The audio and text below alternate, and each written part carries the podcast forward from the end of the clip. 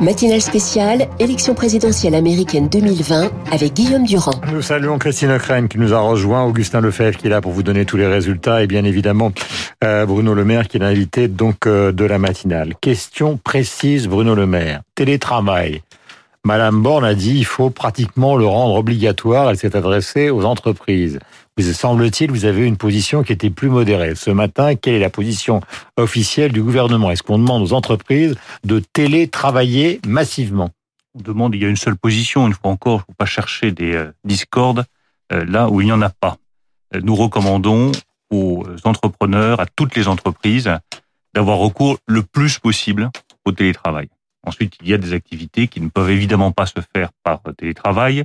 Il y a certaines activités où on perd beaucoup de productivité en étant en télétravail. Je pense par exemple au bureau d'études dans l'industrie aéronautique ou dans l'industrie automobile.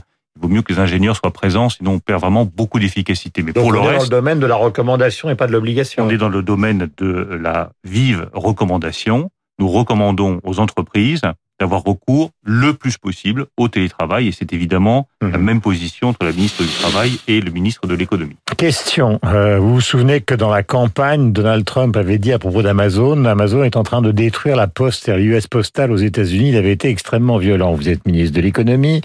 On sait qu'une grande partie du commerce traditionnel, voire même des grandes enseignes de la distribution française sont attaquées par Amazon. Alors, il y a deux camps, ceux qui sont pour la modernité inéluctable et ceux qui considèrent que la modernité est inéluctable, il faut lui donner un grand coup de massue sur la tête. Est-ce que ce matin, vous avez l'intention de vous adresser aux dirigeants d'Amazon avant de leur coller un coup de massue sur la tête éventuellement Ce qui me frappe beaucoup, c'est euh, la confusion des esprits sur euh, ce sujet. On confond des sujets qui sont euh, très différents et pourtant tous aussi essentiels. Le premier sujet, c'est comment est-ce que nous faisons face à Amazon? Bah, Pas en nous réfugiant dans une pratique du commerce qui remonte au 19e siècle, en étant offensif. On a une boutique sur trois aujourd'hui qui est numérisée. Donc, si vous voulez passer des commandes sur Internet, vous pouvez pas. La seule bonne réponse, c'est pas d'aller taper sur Amazon, c'est d'essayer de faire aussi bien que Vous pouvez leur demander rendez-vous quand même pour qu'il y ait une situation. Ce que je souhaite, c'est que nous ayons des plateformes Internet françaises qui se développent. Il y en a déjà qui existent avec euh, la FNAC, par exemple, ou avec d'autres plateformes françaises qui fonctionnent très bien. Hmm. Faisons aussi bien qu'Amazon au niveau des grandes plateformes Donc pas question de les sanctionner. Et accélérons la digitalisation pas question de, les sanctionner.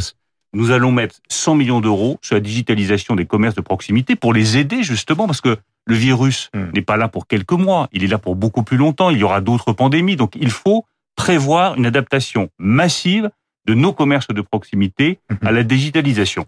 Et puis, il y a un deuxième sujet qui est très différent, c'est celui des géants du numérique. Je l'ai dit tout à l'heure, ce sont aujourd'hui les adversaires des États.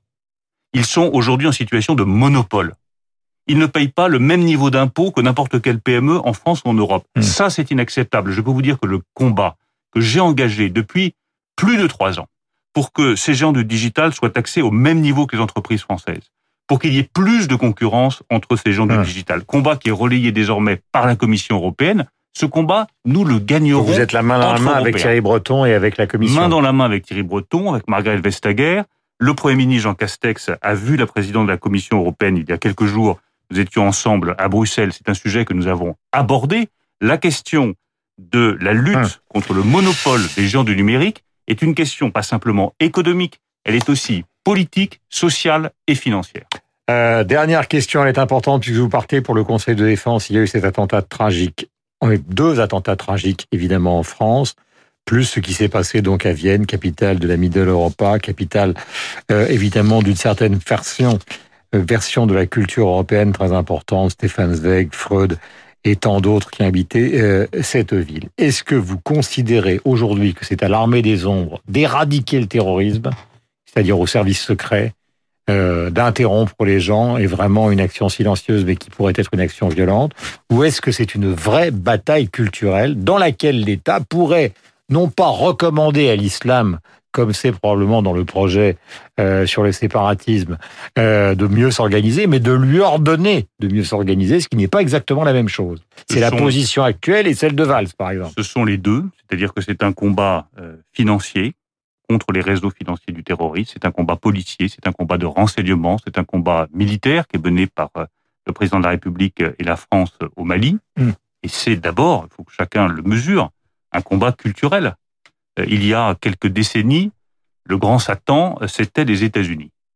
Aujourd'hui, pour l'islam politique, le grand Satan, c'est la France, hmm. c'est la culture européenne, c'est la liberté, c'est la liberté d'expression, c'est notre mémoire historique, c'est la mémoire de la Shoah, c'est la mémoire de ce qui fait notre identité de Français et d'Européens. Hmm. C'est ça qui est attaqué aujourd'hui, et ça n'est pas un hasard si après la France, c'est effectivement la Vienne de la mythologie Europa, la Vienne de la culture, qui est touchée en son cœur, une synagogue à Vienne qui est touchée en 2020. Mhm. Je pense que c'est un symbole suffisamment fort pour éveiller les consciences. il fallait le dire aux écoliers, il fallait ouvrir les écoles. Bien sûr qu'il faut le dire aux écoliers. Mais il fallait ouvrir les écoles il fallait ouvrir les écoles comme nous l'avons euh, décidé avec le Premier ministre et le Président de la République. Et il était indispensable que lundi matin, à la première heure, les euh, enfants français sachent ce que c'est que la culture, la mémoire, l'esprit français, parce que c'est ça qui nous permettra de résister sur le long terme. Bruno Le Maire était l'invité donc euh, de la matinale Conseil de défense dans quelques instants. Il y va, nous sommes avec Christine Ockrent. Nous allons marquer une petite pause de publicité dans un instant. Je voudrais qu'on écoute euh, euh, Donald Trump et Joe Biden. Joe Biden, c'était vers 6h30 ce matin, sa première intervention, sa seule intervention donc de son domicile, en tout cas à proximité de son domicile. Voici ce qu'il a dit en quelques secondes. Merci à la réalisation. We believe we're on track on pense qu'on est en passe de gagner cette élection. On savait qu'à cause du vote par anticipation, il faudrait être patient. On savait que ça prendrait du temps. On se sent bien. On est en bonne place. Ce n'est pas à moi de dire, ni à Donald Trump qui a gagné, mais je suis optimiste. Vous m'avez déjà entendu le dire, gardez la foi, on va gagner. Merci, merci, merci. Votre patience est géniale. Thank you. voilà, il était accompagné de son époux sur cette estrade. Euh, c'est aux alentours euh, de 8h20, 8h30 qu'est intervenu donc euh, le président américain et le candidat Trump. A very sad group of people un petit groupe de misérables essaie de nous voler l'élection. On était prêt à célébrer la victoire, mais c'est une grande fraude qui essaie de se mettre en place. La réalité, c'est que nous avons gagné cette élection.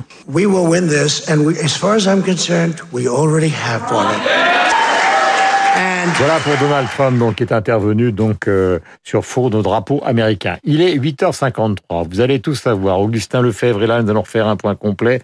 Et nous accueillons avec bonheur Christine Krent dans un instant.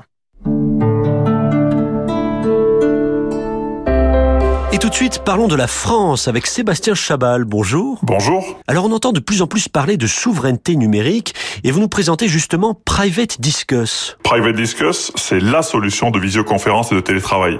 C'est ergonomique, c'est performant, cybersécurisé et surtout c'est 100% français. Mais alors pourquoi Private Discuss? Eh bien parce que nous garantissons la stricte confidentialité des données de nos clients contrairement aux géants du marché. Private-discuss.com, la visioconférence française. Merci beaucoup Sébastien Chabal. Merci. Une banque qui appartient à ses clients, ça change quoi pour les pros? Vous êtes ostéopathe et votre cabinet vient de subir une inondation. Alors sachez qu'au Crédit Mutuel... Ils font les massages à votre place Avec Multipro Crédit Mutuel, on vous verse rapidement une avance sur indemnisation pour que vous puissiez redémarrer au plus vite votre activité. Oh, d'ailleurs, j'ai un peu mal au dos, moi. C'est ça, être assureur mutualiste. Crédit Mutuel, une banque qui appartient à ses clients, ça change tout. Le Crédit Mutuel, banque coopérative, appartient à ses 8 millions de clients sociétaires. Infos et conditions en caisse de Crédit Mutuel proposant ce service et sur créditmutuel.fr. En vue de son agrandissement, Piano en lait organise une vaste opération déstockage dans sa grande réserve de Buc près de Versailles. Piano acoustique droit ou à queue, neuf ou d'occasion, piano d'études ou grand piano de concert, toutes les marques seront disponibles. Yamaha, Steinway, Fazioli, Kawai, Samik ou encore Bechstein.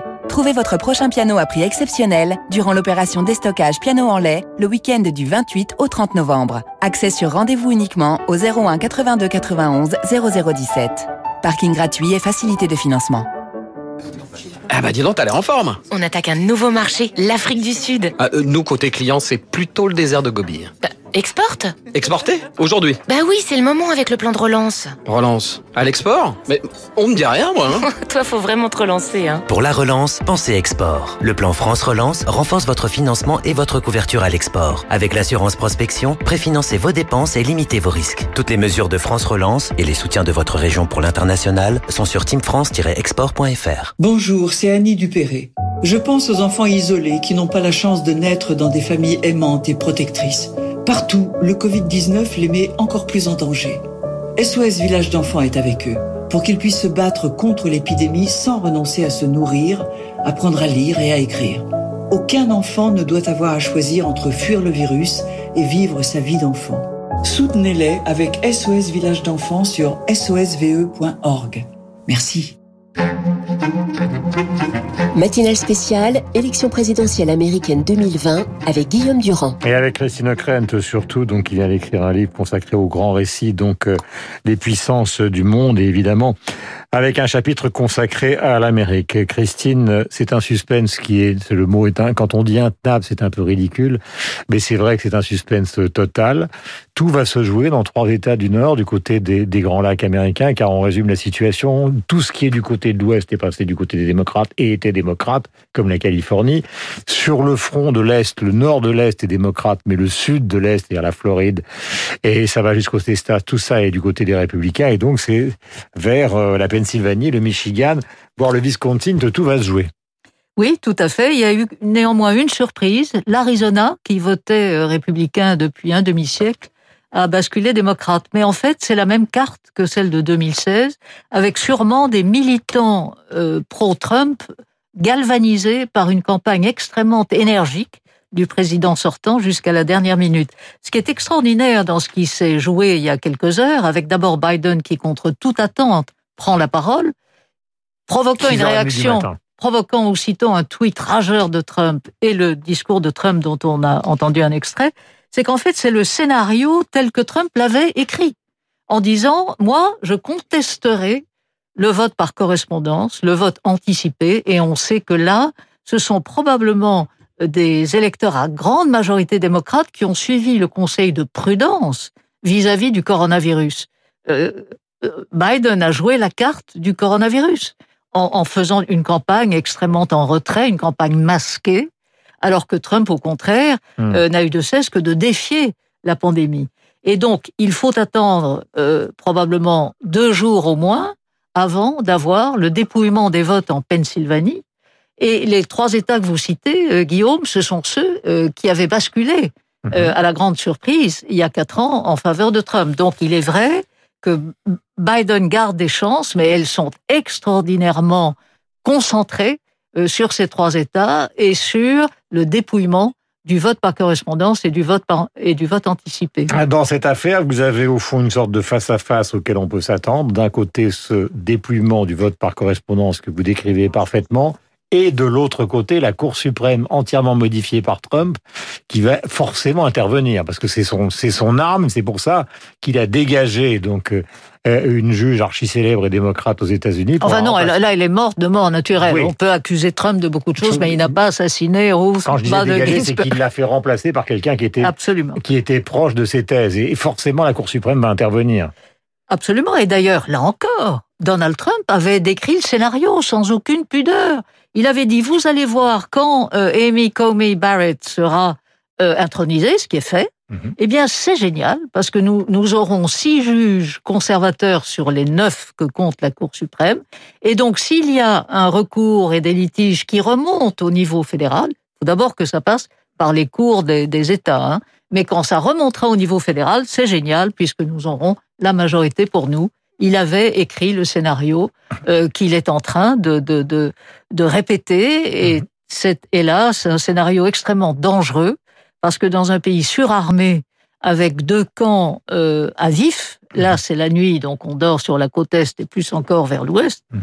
mais à partir de demain, il faut véritablement euh, craindre des, des, comment dire, des échauffourées et des soubresauts.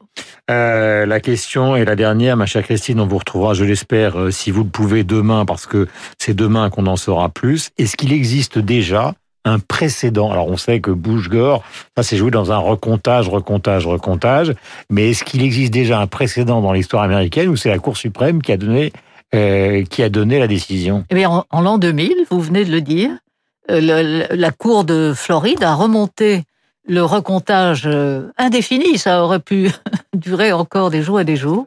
Et oui, et Al Gore, euh, à l'époque, avait reconnu, avec euh, élégance d'ailleurs, sa défaite.